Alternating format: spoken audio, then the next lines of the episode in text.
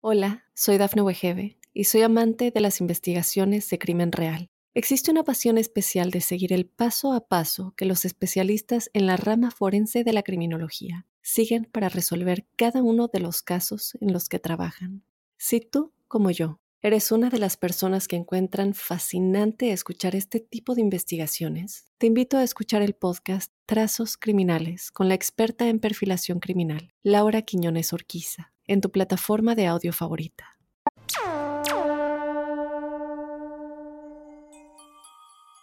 Buenos días, buenas tardes, buenas noches y bienvenidos a un nuevo episodio de La Huella OVNI.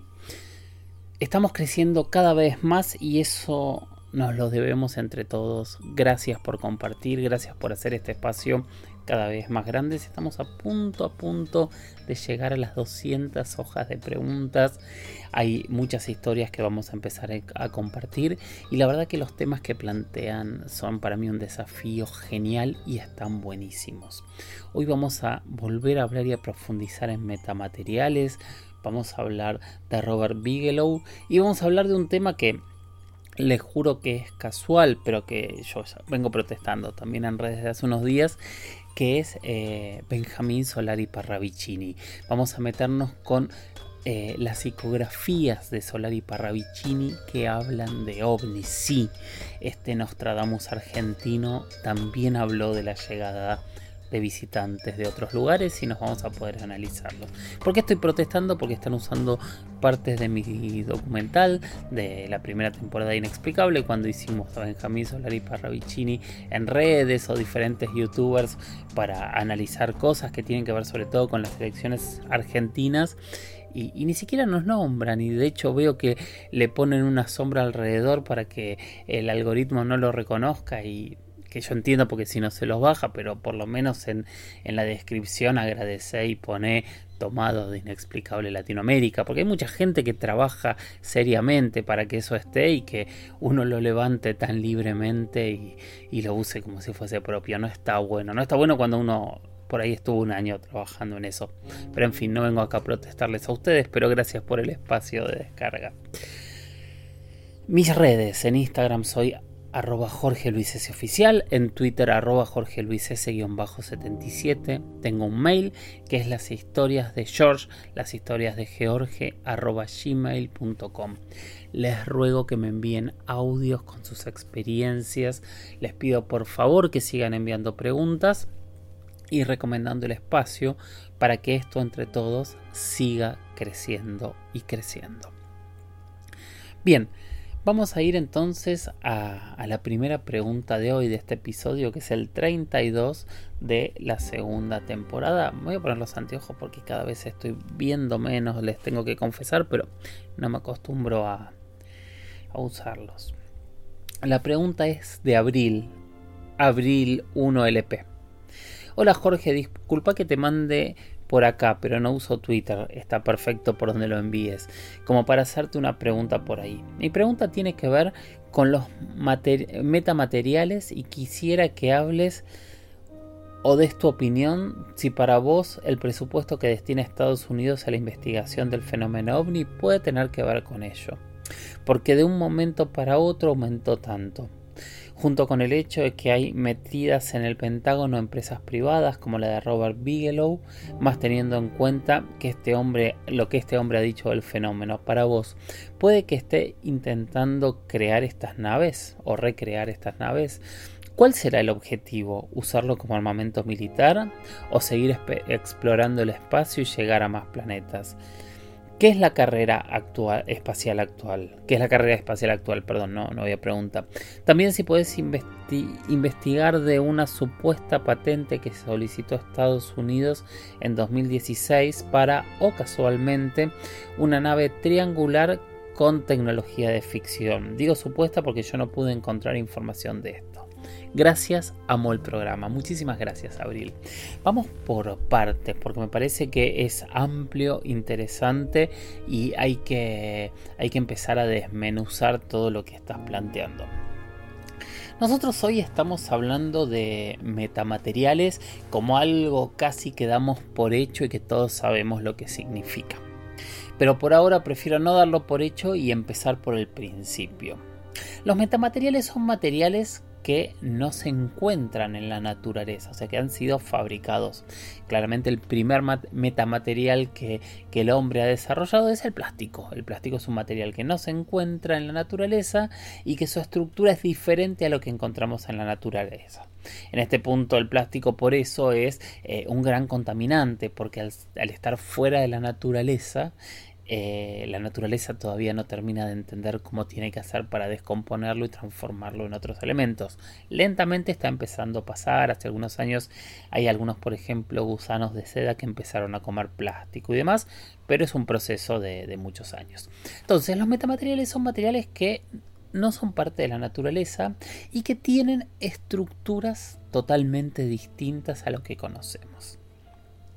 Entre estos materiales se habla de que se ha logrado diseñar o que se está terminando de perfeccionar un metamaterial que, sería un manto de invisibilidad, o sea, que lograría hacer que la luz eh, refracte de una manera totalmente antinatural y que esa refracción de la luz eh, haga que, la imagen pase. O sea, empezaríamos a tener eh, naves, aviones o, personas totalmente invisibles eh, dentro de un concepto que para la física era prácticamente imposible y que aparte tenía que ver con una cuestión que no sé cómo lo resolverán, pero había una cuestión con la invisibilidad que tiene que ver con el ser humano o con cualquier ser que, ve, que para ver nosotros necesitamos la oscuridad dentro de, los ojos, que es como una especie de caja negra, que es donde eh, se procesan las imágenes y se observan. Entonces, si quedamos invisibles, por más que tengamos este material, no sé si seríamos también ciegos o podríamos ver porque la caja negra se estaría respetando y lo que hace simplemente es que la luz de alrededor refracte de otra manera y traspase esos materiales. Después hay un metamaterial que tiene un nivel de, que es una, especie de gran lente y que haría que eh, a ver vamos a, pensar en un telescopio un telescopio es como eh, una especie de embudo que absorbe la luz y esa luz que absorbe eh, se ve todo mucho más grande. Este, mate, este metamaterial serían lentes que absorberían luz de una manera muchísimo, muchísimo más potente. O sea, podríamos ver muchísimo más lejos o imágenes muchísimo, muchísimo más pequeñas de, de manera más, más, más clara también es un metamaterial, también es algo que está fuera de la naturaleza. Hace poquito también anunciaron que estaban estudiando otro metamaterial en donde, em, ¿cómo es que lo plantean? Que, no respeta las leyes de Newton, o sea, em, tiene un comportamiento entre fuerza y aceleración opuesto a la lógica, o sea, eh, no, o sea, la, la ley de Newton es a eh, este, es la ley, la ley, de las reacciones, ¿no? Una fuerza aplicada genera una aceleración. Bueno, esto podría hasta ser al revés. La fuerza va en un sentido y la aceleración va en otra. Eh, es, para mí fue muy difícil de entender. Por ahí ustedes me dirían, ay, qué bruto, esto es muy fácil de entender.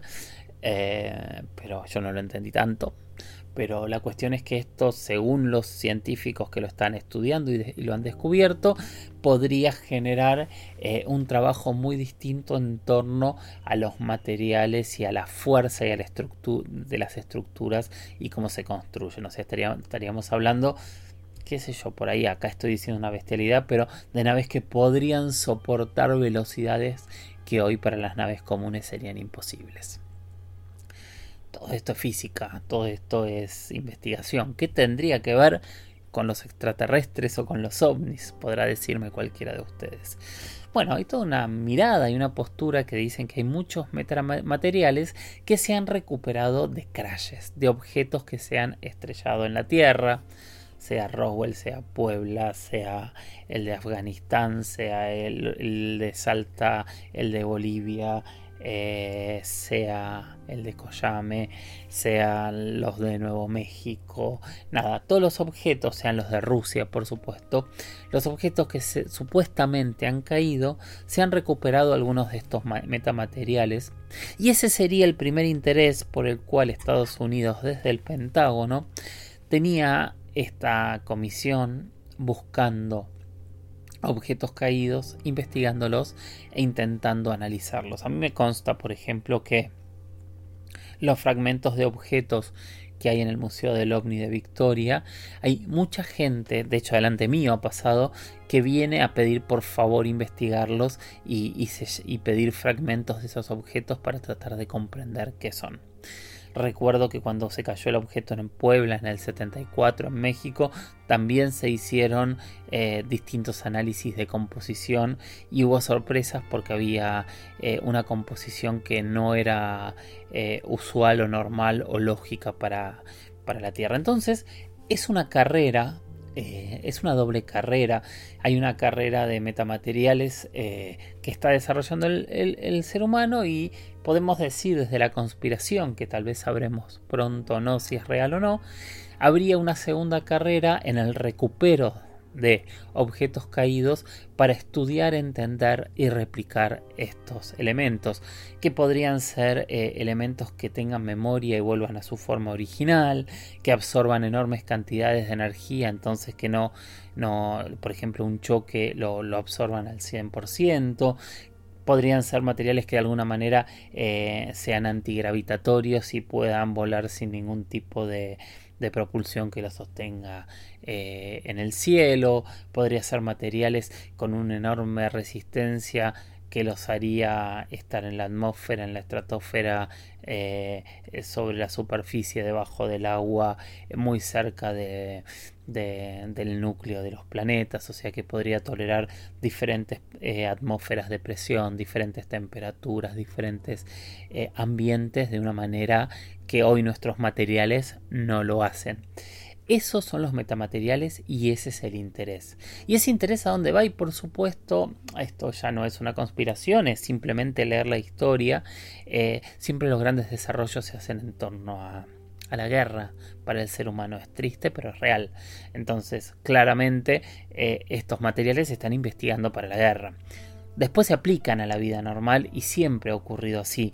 Pero desde, desde que somos seres humanos, eh, toda la tecnología primero va a la violencia, al ataque y después pasa a la, vida normal. Hoy, siendo justos, hay también una mirada un poco diferente.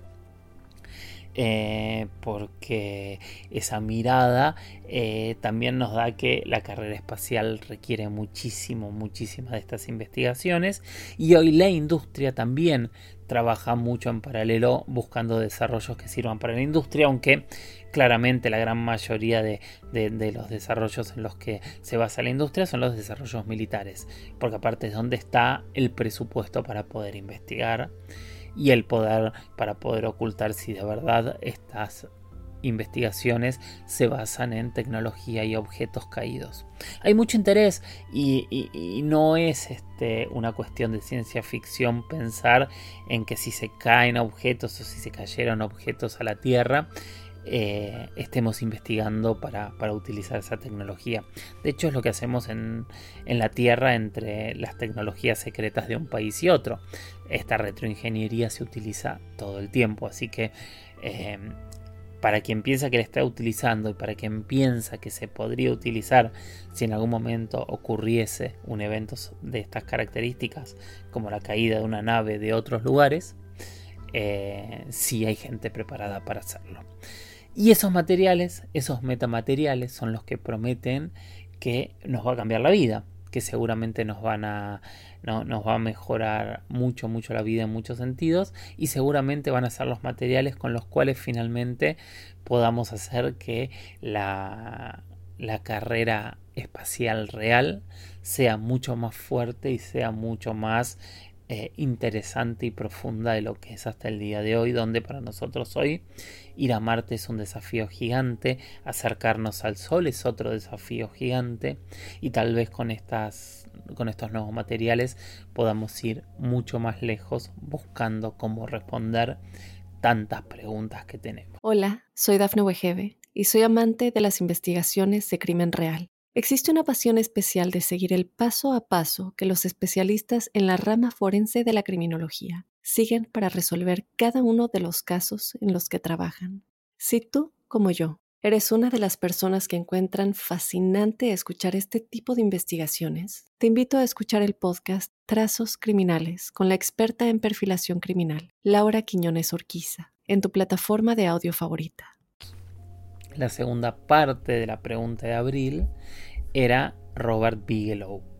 Eh, Robert Bigelow entiendo que lo, lo, coloca, lo colocas este abril como uno de los puntos eh, de, de, tantos empresarios o de tantos personajes que hoy están alrededor de la carrera espacial investigando. Y lo interesante de Bigelow es, Bigelow es un magnate de, de la hotelería, eh, tiene una, una cadena de hoteles que que es la, cadena Budget que está eh, por todo el mundo.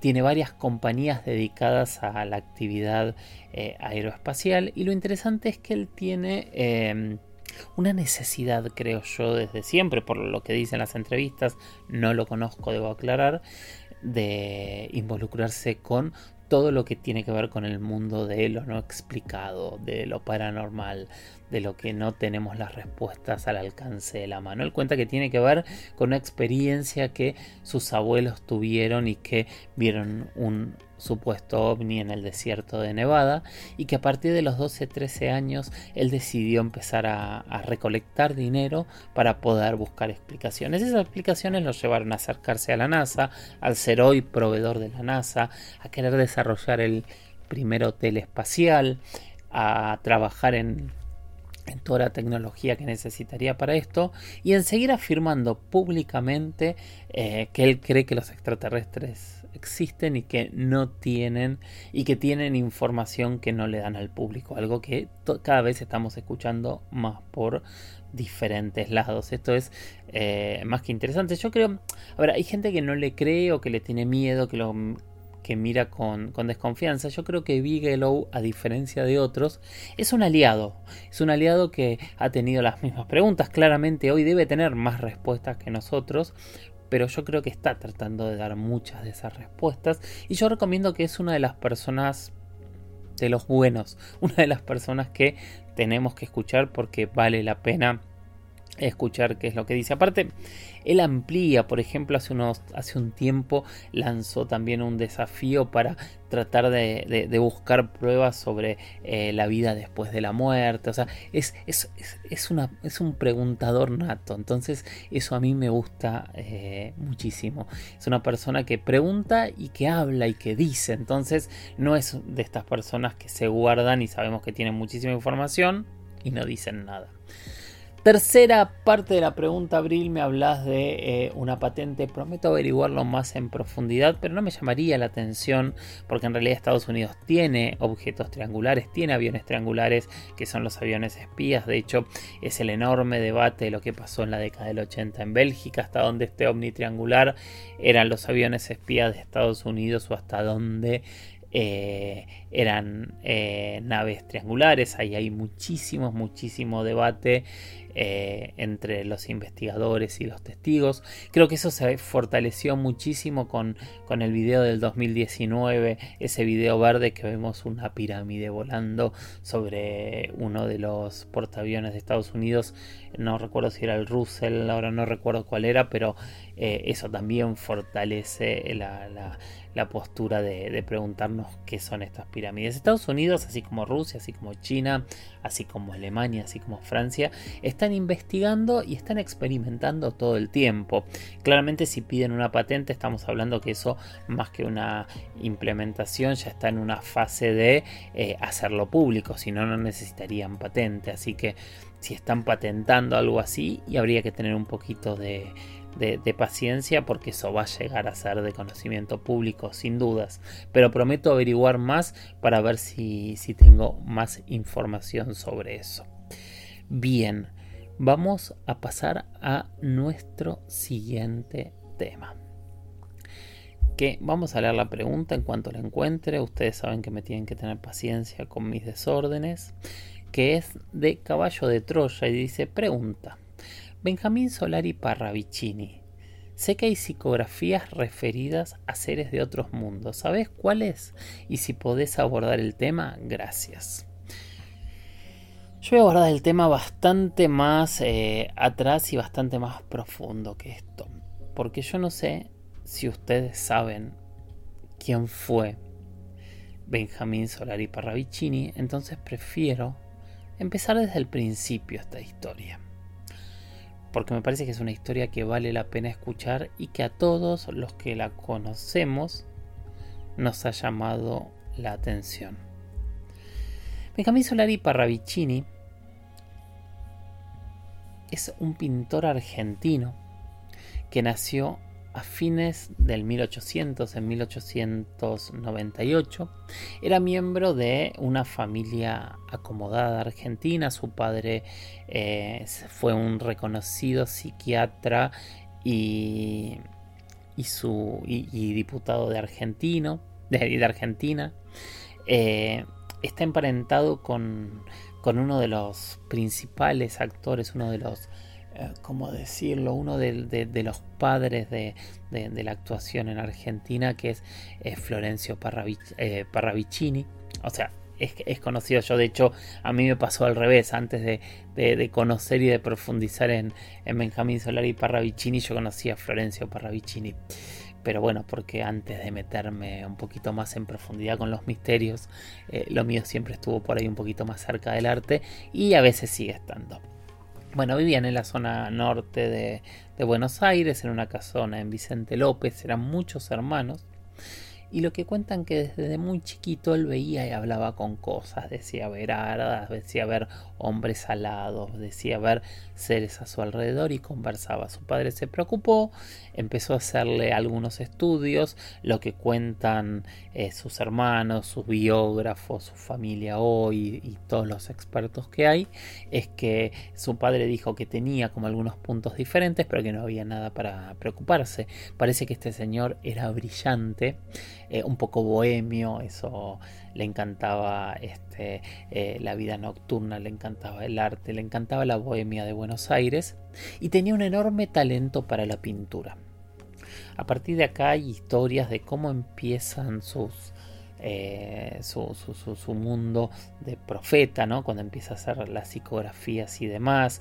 Hay una cuestión que, hay un evento traumático que tiene que ver con, con un sueño y con la madre. Eh, hay gente que dice que tiene que ver con, con una cuestión más espiritual o que tiene que ver con, con incluso con extraterrestres. Nada, la cuestión que un día esta persona que siempre tenía como de golpe salidas o canalizaciones extrañas y decía cosas que la familia no terminaba de comprender, empieza a tener una eh, como una escritura automática, pero empezó a hacer dibujos automáticos. Y esos dibujos tenían leyendas. Los primeros que hizo que fueron allá por la década del 30, se terminó asustando y los rompió y después empezó a ocurrir cada vez más. Y esos dibujos con esos textos que a veces eran muy difíciles de, de comprender, terminaron entendiendo que tenían que ver con profecías.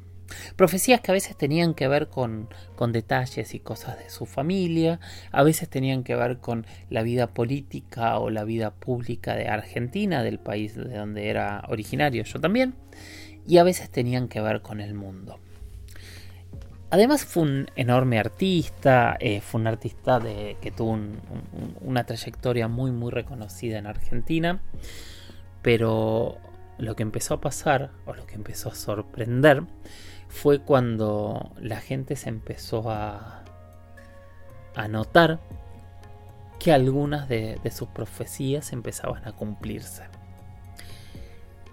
Y él también con todo esto siempre fue un investigador y un eh, curioso del mundo paranormal. Eso lo llevó a, estar muy cerca de los dos más grandes investigadores eh, que tuvo Argentina, o dos de los más grandes investigadores que tuvo Argentina, por lo menos los dos más reconocidos públicamente, que son Fabio Serpa y Pedro Romaniuk. Él fue amigo de los dos, de hecho los dos trabajaron mucho en la difusión de, de, su obra, de su personaje y en estudiar qué es lo que sucedía.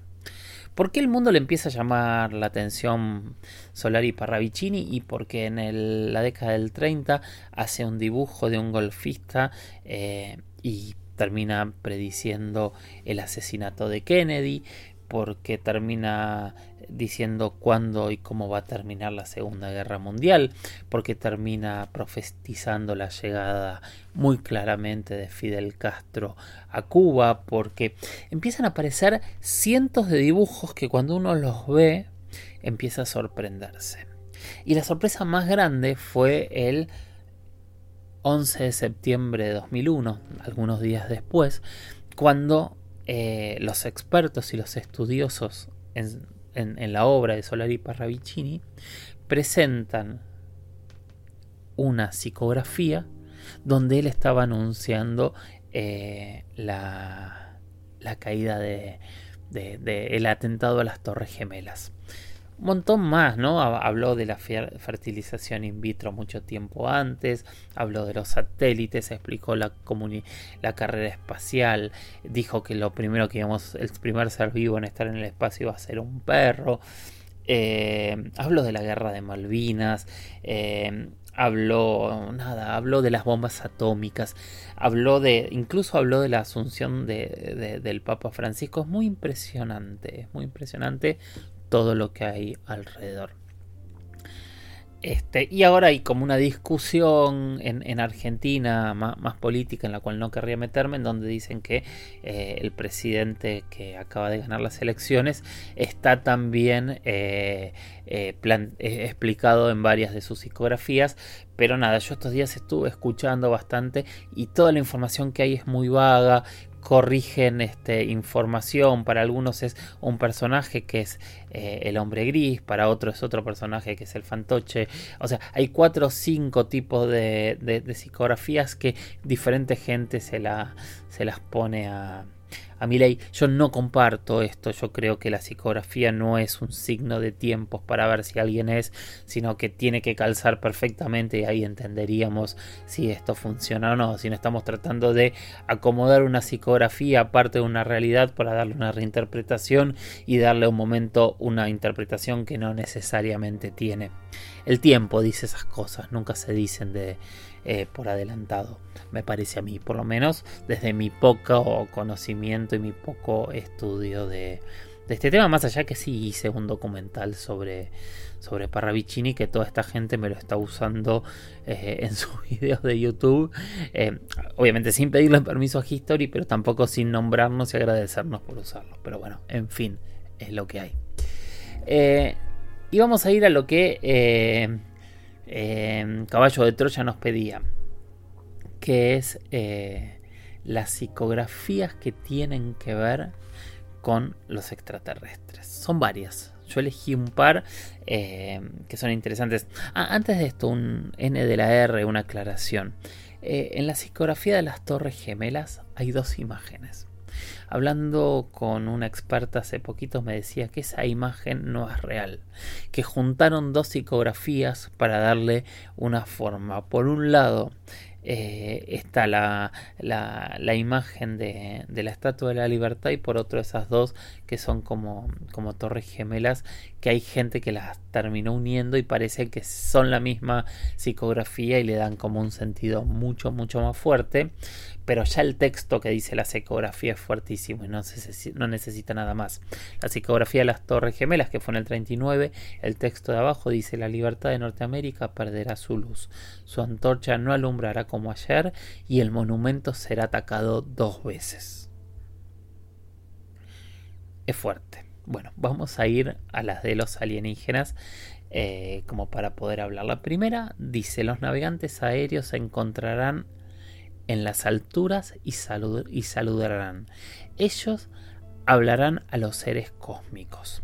Estamos en un momento donde que es muy loco, ¿no? Porque hoy el fenómeno ovni o Fani ahora, WAP, eh, se está llevando desde, desde los pilotos de avión. O sea, los debates en América Latina, los debates en el Congreso de México, en, en el Congreso de Estados Unidos, por supuesto. Quienes están hablando son los navegantes aéreos, son los que se encuentran en las alturas con estos objetos eh, es un presagio interesante y fuerte porque estamos hablando de... Eh, de algo que está ocurriendo en este momento, ¿no? esos navegantes son los que, los que empezaron a hacerlo. ¿De cuándo es esta profecía? De 1938. Señores, 90 años tiene, no, llega 86 años, ¿no? Hace 86 años dijo que los pilotos eran los que iban a saludar y ver estos objetos. Alguno dirá, bueno, pero es lógico porque son los que están en el cielo. ¿Qué sé yo?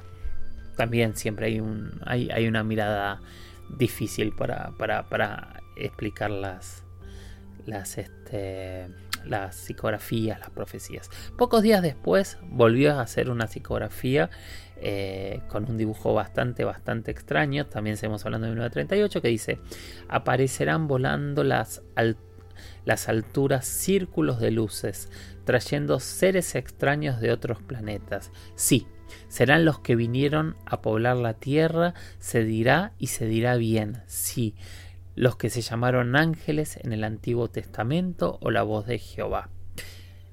Acá hablamos mucho, ¿no? De si los dioses son, son dioses o qué son. Esta psicografía vuelve a hablarnos y nos plantea eso. De hecho, es una imagen como de un ser eh, semietéreo con unos brazos extraños, una cabeza alargada. Hay unos objetos alrededor que llaman mucho, mucho la atención. Después hay otra que dice, eh, me está costando entender la letra, los planetas avisarán el nombre de Soga. Ah, no llego a leer, voy a ver. Eh, y su belleza. No, hay otra acá, pero no llego a leer el nombre, les pido perdón, pero son muchas más. En el 60, porque él murió en el 74, si no me falla la memoria y siguió toda su vida haciendo este, estas psicografías. Se cree que hay más de mil. En el 60 escribió su última profecía. Perdón. Su última profecía es del, del 1960, que dice la nave anfibia interplanetaria enseñará la existencia de canales habitables en el interior de la Tierra. Ella se sumergirá en el polo sur y aparecerá en el polo norte en solo instantes otra vez, recién estábamos hablando de los metamateriales, ¿no? Y todo el debate de, de, estas naves y de estos materiales desde el año pasado, eh, el debate es que se hable que son transmedia, ¿no? Que pueden... Em, moverse por todas las atmósferas, eh, por todos los ambientes sin ningún tipo de, de problema. O sea, estamos hablando de que es así y no lo sabemos, pero es posible que eh, pueda, pueda llegar a ocurrir. Es impresionante. Voy a tratar de ver si logro leer esta otra que les decía. A ver si logro leerla con mayor claridad. Em, y son muchas más que hablan de seres que nos acompañan, de seres que van a venir a enseñarnos. Eh, es, es impresionante. Hay muchas psicografías que nos hablan de visitas que van a llegar, pero que también ya estuvieron acá. Que eh, vamos a empezar a, generar algo distinto, ¿no? Veremos hasta dónde hasta dónde se cumple y cuándo, a ver si todo lo que nos está sucediendo hoy tiene que ver con, con, eso. También él contaba que de hecho está en uno de los libros, no recuerdo si el de Fabio Serpa o uno de los libros de Romagnuk sobre Parravicini, que él cuenta que él fue abducido. Él vivía en la ciudad de Buenos Aires, en, en la calle México y una noche, una tarde noche, cuenta que em, cuenta que en realidad días antes se había cruzado también en la calle sin que nadie más lo viese con dos hombres eh, muy blancos, muy altos, muy rubios, muy extraños y con una comunicación telepática. Es interesante porque eh, pensándolo ahora en voz alta es lo mismo que nos ha contado tantas veces Paul Parada, ¿no? Eh, y que una noche él se sentía muy cansado, estaba caminando unas pocas cuadras para llegar a su casa, de hecho eh, le llamaba la atención estar tan cansado y cuando se sentó apareció una nave y se lo llevó. y que una vez adentro de, la nave, que él de hecho hace una narración como si fuesen unos tubos extraños y demás y todo extraño, telepáticamente uno de estos seres que aparte tenía los ojos blancos le dijo en castellano pero sin hablar, debes practicar amor, universo es armonía, los estamos observando. Su conducta es agresiva, tenemos muchos elegidos, volveremos a encontrarnos. Eh, en otro de los relatos a mí me contaron que lo hicieron viajar por el mundo, que estuvo en Alemania, que estuvo en varios lados y que instantes después volvió a estar en el banco, pero habían pasado más de tres horas de, que él había estado en ese lugar y que esta es una de las experiencias que también le cambió la vida. A partir de ahí empieza todo un planteo eh, complejo y, totalmente incomprobable de, de dónde le venía esta este poder, este don, si tenía que ver con, eh, con, con, espíritus que le hablaban y que él estaba canalizando seres, si estaba hablando con algún tipo de dios que lo canalizaba también, si tenía que ver con extraterrestres que le estaban bajando información. La cuestión es que él entraba en una especie de trance cuando ocurría esto, no era que él lo pensaba y algo se lo dictaba. Eh, creo que eh, decir que estaba loco en una persona, si, estaba loco, tuvo una suerte terrible para que tanto de, los dibujos que hizo eh, sean tan exactos y tan reales. Algún escéptico podrá decirme, bueno, fueron más de mil dibujos que hizo y, yo les estoy nombrando 10, 15 que, que, que realmente él descubrió. Pero no, fueron hay un nivel de desactitud tan grande que todo sorprende. Hay muchos que son hacia el futuro y por ejemplo todos estos que tienen que ver con vida o contactos extraterrestres que son fascinantes y maravillosos. No sabemos hasta dónde va a llegar, no sabemos por qué ocurrió, sabemos que hay otros profetas en la historia que también eh, han pegado alguna de sus profecías. Sí, a mí lo que me sorprende es que pocas veces yo he visto profetas con un nivel de claridad tan tan grande. Eh, y encima apoyado en dibujos que si algo no terminaba de ser claro, eh, terminó, terminaba siendo claro en los dibujos. Una última que me había olvidado es él se entera de la muerte de su amiga Alfonsina Storni, que fue una poetisa argentina muy famosa que se suicidó eh, eh, hundiéndose en el mar en la ciudad de Mar del Plata. Él se entera automáticamente y pocas horas después se confirma la noticia, pero él lo sabía antes que eso. Otra vez, esto fue eh, en 1938, el 25 de octubre de 1938. O sea, claramente Benjamín Solari Parravicini tenía una sensibilidad diferente y de alguna manera lograba contactarse con algo diferente. Y nos dejó pistas, nos dejó pruebas. Eh, hay gente ahora, como les decía, que están tratando de reinterpretar su mirada y otros que se sorprenden viendo todo lo que terminó diciendo y que después ocurrió.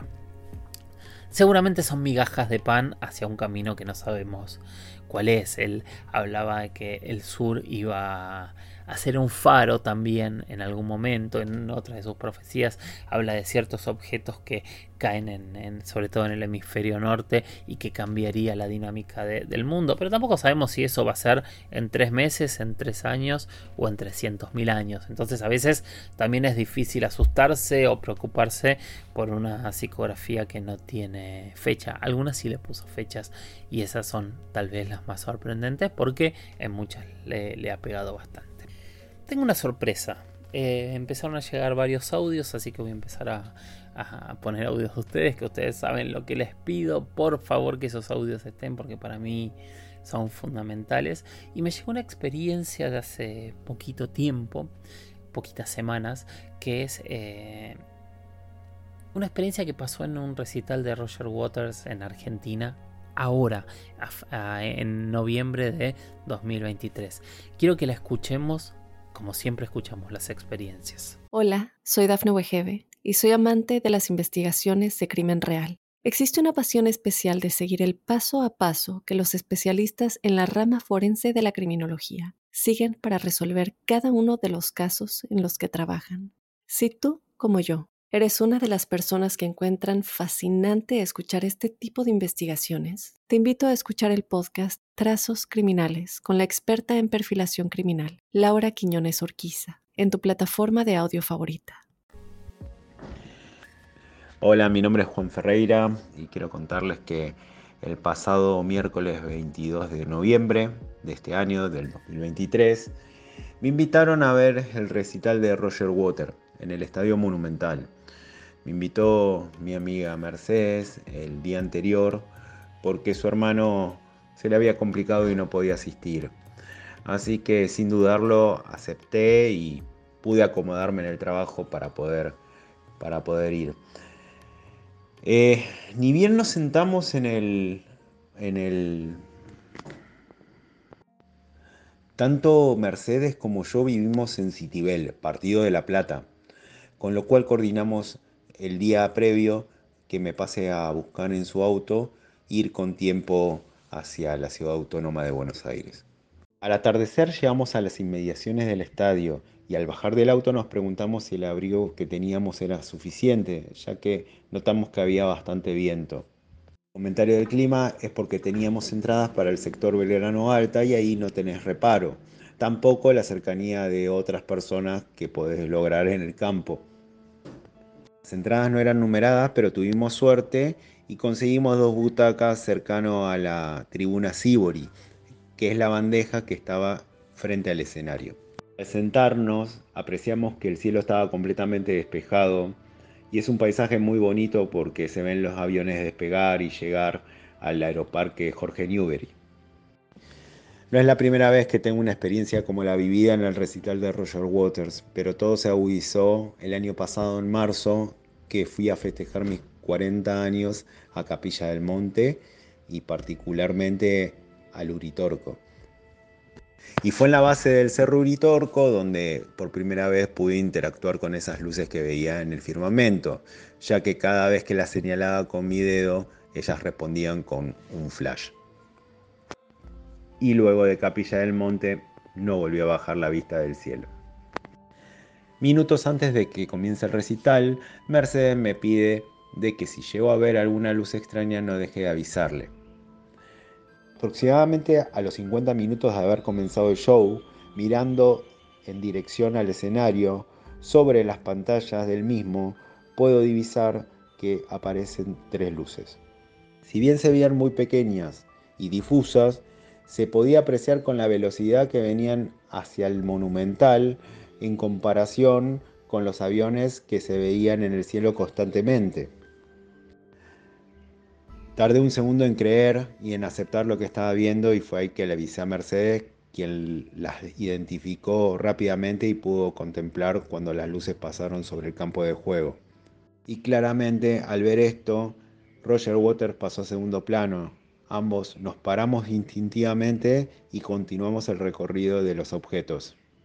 Recuerdo que nos llamó la atención y comentamos en ese momento que las tres luces que vimos acercarse y atravesar el cielo del campo de juego del estadio, luego disminuyen su marcha, dos quedan casi estáticas y la tercera, que era la que vimos que siempre tuvo mayor movimiento, comenzó a circundar a una haciendo círculos verticales hasta que las perdimos de vista. Si bien todo pasó muy rápido porque desde que vimos las luces acercarse al estadio hasta que desaparecieron, pasaron entre 10 y 15 segundos, creo que el marco del recital y sobre todo la perspectiva cinematográfica donde vivimos la experiencia, creo que va a ser muy difícil de olvidarla. Bueno, espero que les haya interesado la historia y desde ya muchísimas gracias por su escucha. Hasta luego. Esta semana estuvimos hablando bastante con Juan, eh, pasando algunas cosas, eh, armando este audio que la verdad que fue súper, súper interesante. Me había prometido que Mercedes también iba a participar, parece que no se animó, pero gracias Juan por, por tu claridad. Nada, y saben que yo no suelo comentar audio, sí me parecía interesante que yo le fui descartando y planteando cosas porque, por ejemplo, dentro de los estadios es muy normal ver drones, que son luces que se ven de diferente manera, que pueden manejarse y moverse a discreción de una manera que parece hasta prácticamente ilógica, ya que sean tres luces extrañas, o sea, fuimos planteando y, y descartando algunas cosas. Y bueno, aquí está el audio. ¿Alguien más estuvo en el estadio ese día? ¿Alguien más vio algo extraño? Sería maravilloso tenerlo como para eh, unificar criterios y tener más historias. Bueno, hasta aquí llegamos con este episodio. Gracias como siempre por estar. Les ruego me sigan en mis redes. En Instagram soy arroba Jorge Luis S. Oficial. En Twitter soy arroba Jorge Luis S. 77.